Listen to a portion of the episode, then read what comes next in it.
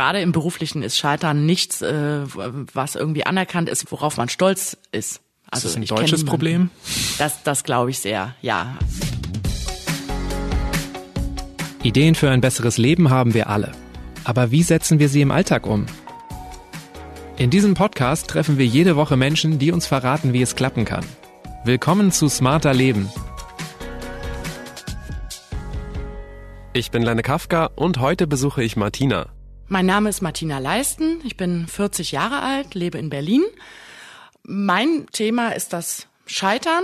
Ich hätte nie gedacht, dass es mal ein Thema für mich ist, bis ich mich im großen Stil auf die Nase gelegt habe mit meinem eigenen Laden, Insolvenz anmelden musste und äh, ja, jetzt weiß, wie es ist zu verkacken. Und letztendlich habe ich sogar auch ein Buch drüber geschrieben. Wie ist es eigentlich zu scheitern? Und zwar so richtig. Wenn das jemand beantworten kann, dann Martina. Sie ist nämlich gleich mehrfach gescheitert. Zuerst mit einem eigenen Café. Das geht schon nach einem Jahr pleite und Martina sitzt dann auf 40.000 Euro Schulden und landet schließlich in der Privatinsolvenz. Später setzt sie sogar noch einen weiteren Laden in den Sand und das ist noch längst nicht alles. Das Gute vorweg, heute geht's Martina gut und sie hat gemerkt, dass es hilft, übers Scheitern zu reden. An welchem Punkt hast du denn das erste Mal eigentlich gedacht, dass du gescheitert bist? Gescheitert bin ich tatsächlich schon recht früh aus meiner Sicht. Also es ging ja darum, dass ich einen großen Traum hatte, einen Laden eröffnet habe und dann merkte, okay, das läuft gar nicht so, wie ich mir das vorgestellt habe. Und das schon nach ein paar Tagen. Also schon durch die ersten Misserfolge, die du mhm, hattest. Absolut, ja. Dein Laden war damals ein Café. Mhm. Du hast aber was ganz anderes gelernt. Ähm, wie bist du Ja. auf die Idee gekommen, ein Café zu eröffnen? Ja, ich bin Diplom-Sozialwirtin, also ich habe Sozialwissenschaften studiert und äh, habe aber mein Studium auch unter anderem, wie das viele tun, mit Jobben in der Gastronomie finanziert, so dass ich da jetzt ähm, nicht total fremd war in dieser Branche.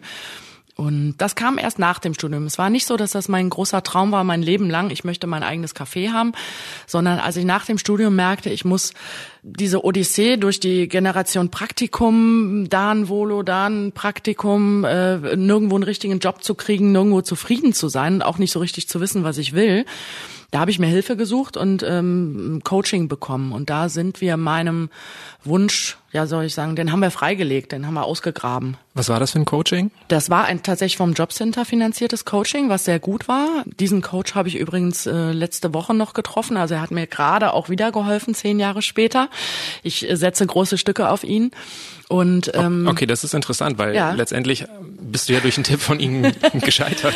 Ja, na ja, aber er ist äh, so würde ich das gar nicht ähm, beschreiben. Ist ja nicht seine Verantwortung gewesen. Also damals war es eben so, dass ich gesagt habe, ja, ich kann mir sehr gut vorstellen, einen eigenen Laden zu haben, um mein eigener Boss zu sein. Berlin immer noch Stadt der Start-ups, äh, da kann man noch relativ leicht einen Café eröffnen mit wenig Geld. Und von daher bin ich da diesen Weg gegangen. Und er hat mich ja auch wirklich gut beraten, also was Wareneinsätze, Kalkulationen und so weiter anbelangt. Du sagst, es ist nicht seine Verantwortung. Heißt das im Umkehrschluss, ist es deine Verantwortung gewesen? Ist es dein Fehler gewesen? Ja, man ist verantwortlich dafür, wenn man ein eigenes Startup oder ein eigenes Projekt hat, aber man kann nicht alles in der Hand haben, sage ich mal so. Also es ist gewisse Umstände kann man nicht kontrollieren. Man kann, finde ich, planen und das Beste hoffen, muss auch ein Stück weit vertrauen und dann wird man sehen. Also von daher, wenn, wenn es um die Schuldfrage geht, klar, ich musste Insolvenz anmelden, ich bin schuld. Ich habe das Ding in den Sand gesetzt.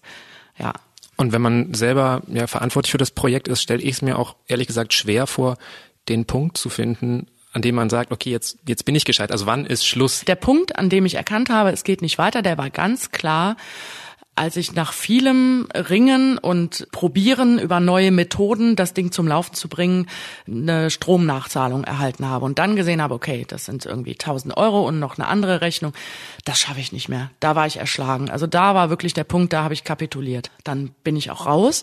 Ja, dann war irgendwie noch Flohmarkt machen, Sachen organisieren und irgendwann war es dann, war der Schlüssel dann wieder abgegeben an die Hausverwaltung. Als du den Laden dicht gemacht hast, wie bist du dann weiter vorgegangen? Also ich habe Zeit totgeschlagen. Ich, ich ähm, bin rumgerannt, vielleicht bin ich auch mal joggen gegangen, aber ich habe geguckt, dass ich wegkomme. Und da habe ich ja dann organisiert, dass ich in ein Surfcamp gehe, damit ich diesen Abstand erstmal zu Berlin kriege, zu diesem Ort. Äh, ich wohnte in der Nähe und äh, hatte keine Lust, da immer noch äh, mit allen möglichen Situationen konfrontiert zu werden. Also dann erstmal die Flucht quasi. Hm, genau, dann die Flucht endlich, ja. Hat dir das irgendwelche neuen Erkenntnisse gebracht? Erstmal nicht, nein. Aber die Flucht hat mir insofern gut getan, als dass ich so ein bisschen regenerieren konnte oder Abstand hatte. Also wenn, wenn du was Schlimmes erlebt hast, ähm, ja, da musste ich mich erstmal erholen. Also da brauchte ich Sonne fürs Gemüt, im, im wahrsten Sinne des Wortes. Und ja, habe ich in Frankreich am Atlantik bekommen. Das war gut. Was hat denn das Scheitern in dir ausgelöst? Also hast du diesen beruflichen Misserfolg, hast du den auch auf dich als Person projiziert? Hast du das irgendwie damals Absolut. gedacht? Ja, ja, ja.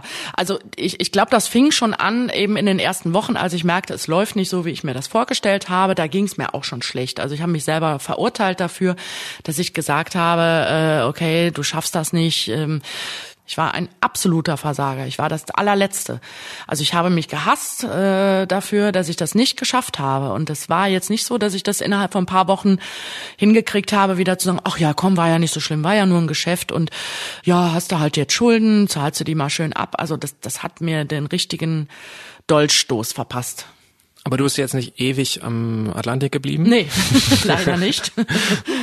ähm, was hast du dann gemacht, als du zurück nach Deutschland gekommen bist? Dann musstest du ja die Situation annehmen. Ich wusste, ich muss mich dem stellen. Es war auch nicht so, dass ich, sag ich mal, Zeit habe verstreichen lassen. Also erstmal war es so, dass es auch immer alles ein bisschen dauert, bis dann Endabrechnungen kommen nach so einem Laden. Und dass in der vollen Konsequenz mir erst Ende des Jahres auch bewusst war, welche Schulden ich da habe.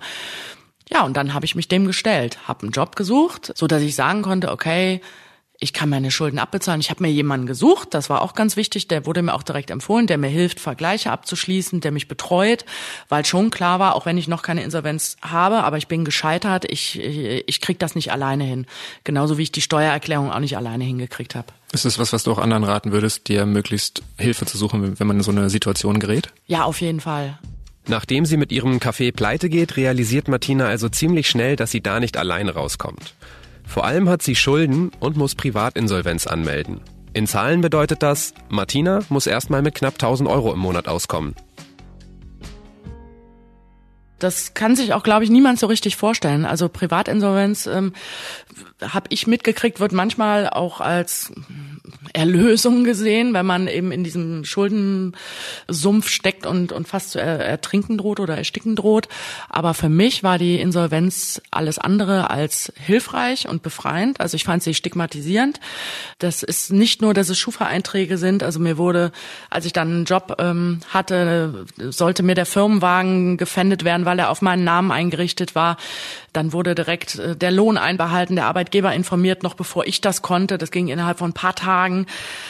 Weil du sagst stigmatisierend, ähm, hast du auch sonst irgendwelche Reaktionen erhalten, wenn du gesagt hast, äh, du bist privatinsolvent? Ich habe am Anfang gar nicht so viel darüber gesprochen, muss ich sagen. Also ich habe es vermieden, darüber zu sprechen, weil das, wie ich finde, immer noch ein Tabuthema ist. Ich habe jetzt nicht mit meinem Nachbarn darüber gesprochen, übrigens, ich bin insolvent. Und ja, es ist nichts, worüber man nicht spricht. Bist du denn jetzt raus aus den Schulden? Ich bin in der Tat äh, seit 2017 jetzt Restschuld befreit. Auch keine, ähm, wie sagt man, nichts, was automatisch passiert. Das muss man beantragen. Man muss sich wie ähm, in einer, im Gefängnis auch äh, wohl verhalten haben, damit man da auch ähm, freigesprochen wird. Aber im Gegenzug wurden dir dann auch Schulden erlassen. Richtig. Ich habe in der Insolvenzzeit es auch nicht geschafft, durch Jobs oder durch irgendwie reingekommene Gelder. Ich hatte ja nichts, also meine Eltern konnten mir jetzt auch keinen Kredit von 40.000 Euro aufnehmen.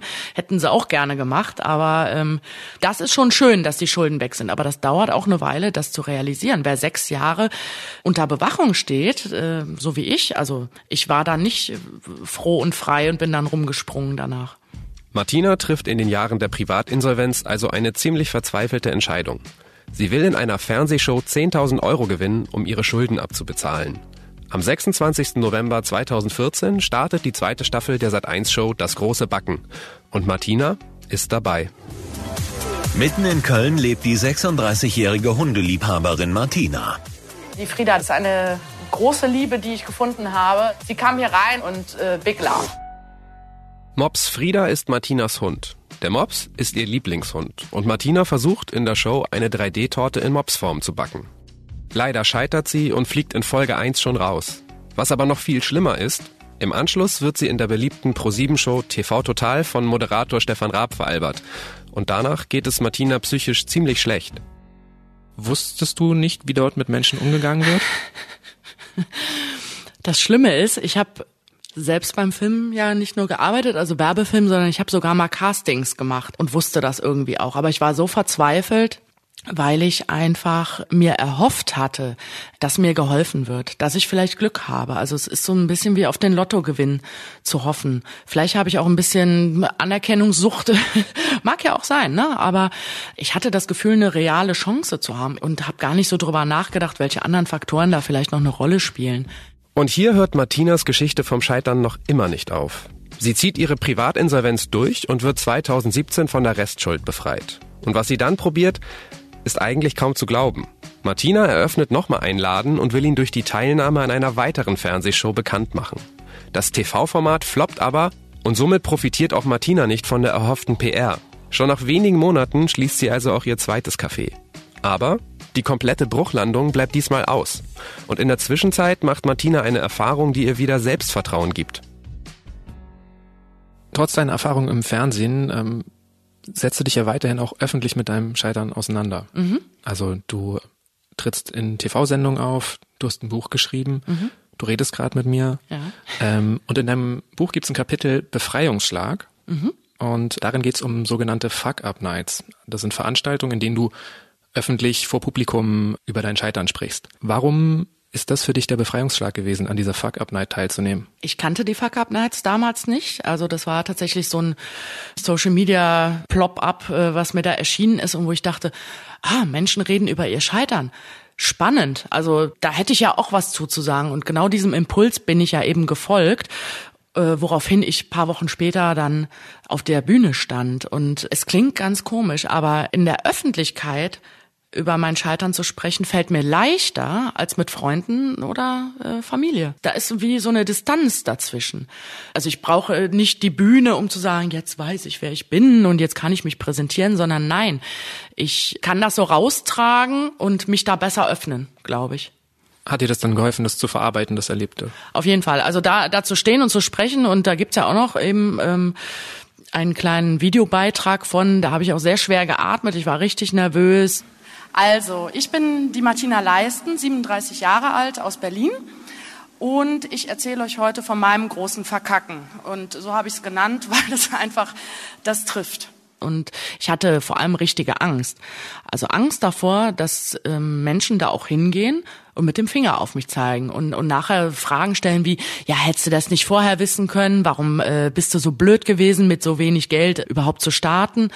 Dass es da sicherlich Menschen gibt, die das denken oder überhaupt, ist klar. Aber mit dieser Intention geht da keiner hin. Und das ist das Schöne. Also ein, ein Raum zu haben, äh, wo, äh, jetzt nicht wie in der Therapie, aber wo man auf jeden Fall offen sein kann und wo das, was gesagt wird, gewertschätzt wird. Und das wollte ich euch zeigen, um, damit ihr sehen könnt, ähm, dass man, auch wenn man länger braucht, so wie ich, irgendwie vielleicht doch wie Phönix aus der Asche aufsteigen kann. Ich glaube, das war es schon. Jawohl! Tschö!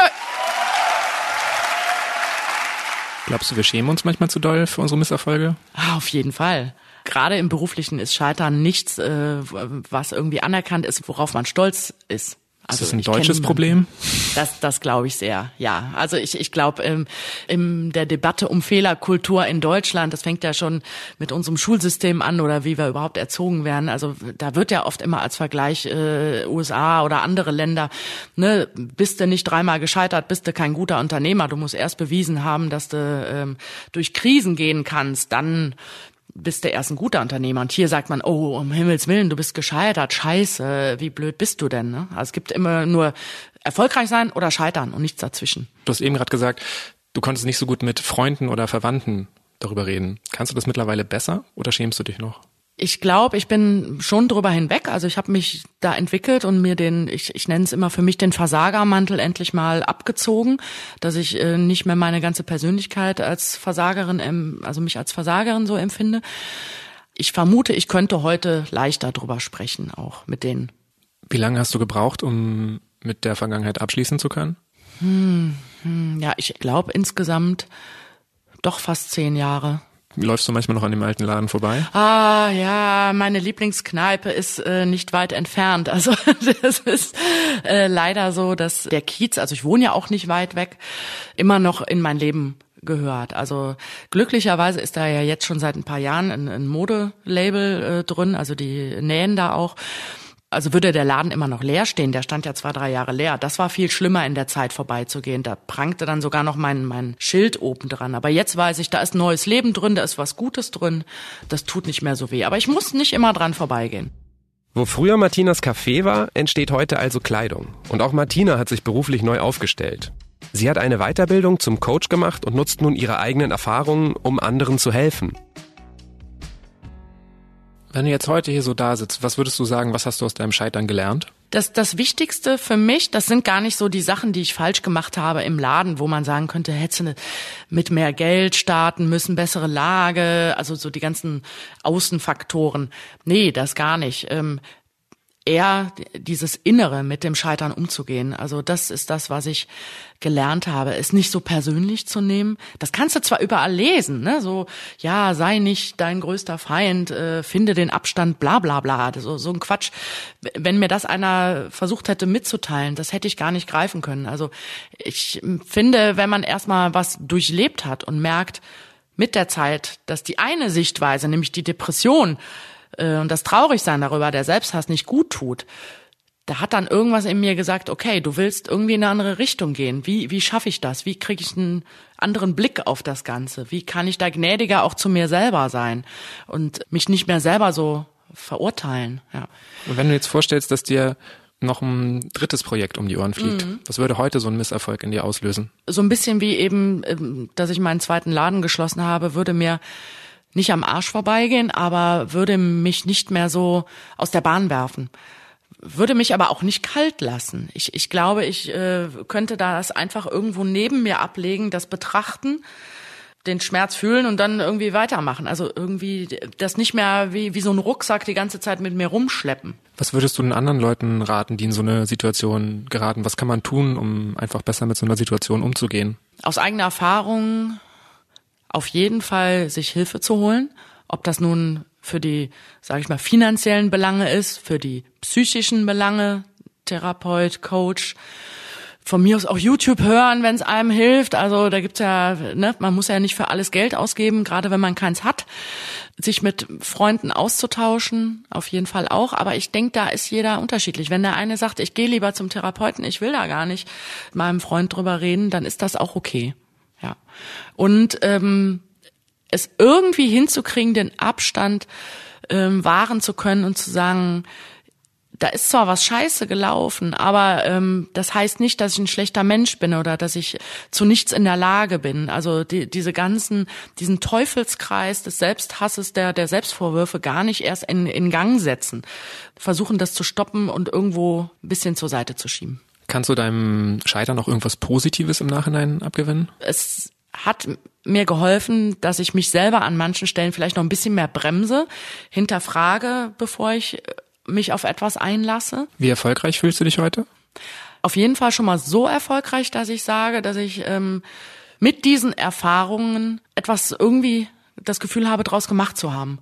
Es geht langsam in Richtung Transformation des Scheiterns, hoffe ich doch. Dann sag mir doch gerne nochmal so zum Abschluss, warum es sich für dich einfach besser anfühlt, dich so intensiv und auch ähm, öffentlich mit dem eigenen Scheitern auseinanderzusetzen. Ich glaube tatsächlich einerseits eben, dass ich damit anderen Menschen wirklich was mitgeben kann, aber es hilft mir selber auch. Jedes Gespräch bringt mir nochmal neue Ansichten und auch wenn es Kapitel, das Thema abgehakt ist, finde ich es trotzdem interessant, auch weiterhin da anders drüber denken zu können oder mich auch mit dem Thema zu beschäftigen. Also es ist mir irgendwie auch ein Anliegen. Es ist, das soll kein Tabuthema mehr sein. Vielleicht auch das. Aber für mich auch zu sagen, ich entwickle mich immer einen Schritt weiter und krieg neue Erkenntnisse. Ich finde das auch spannend.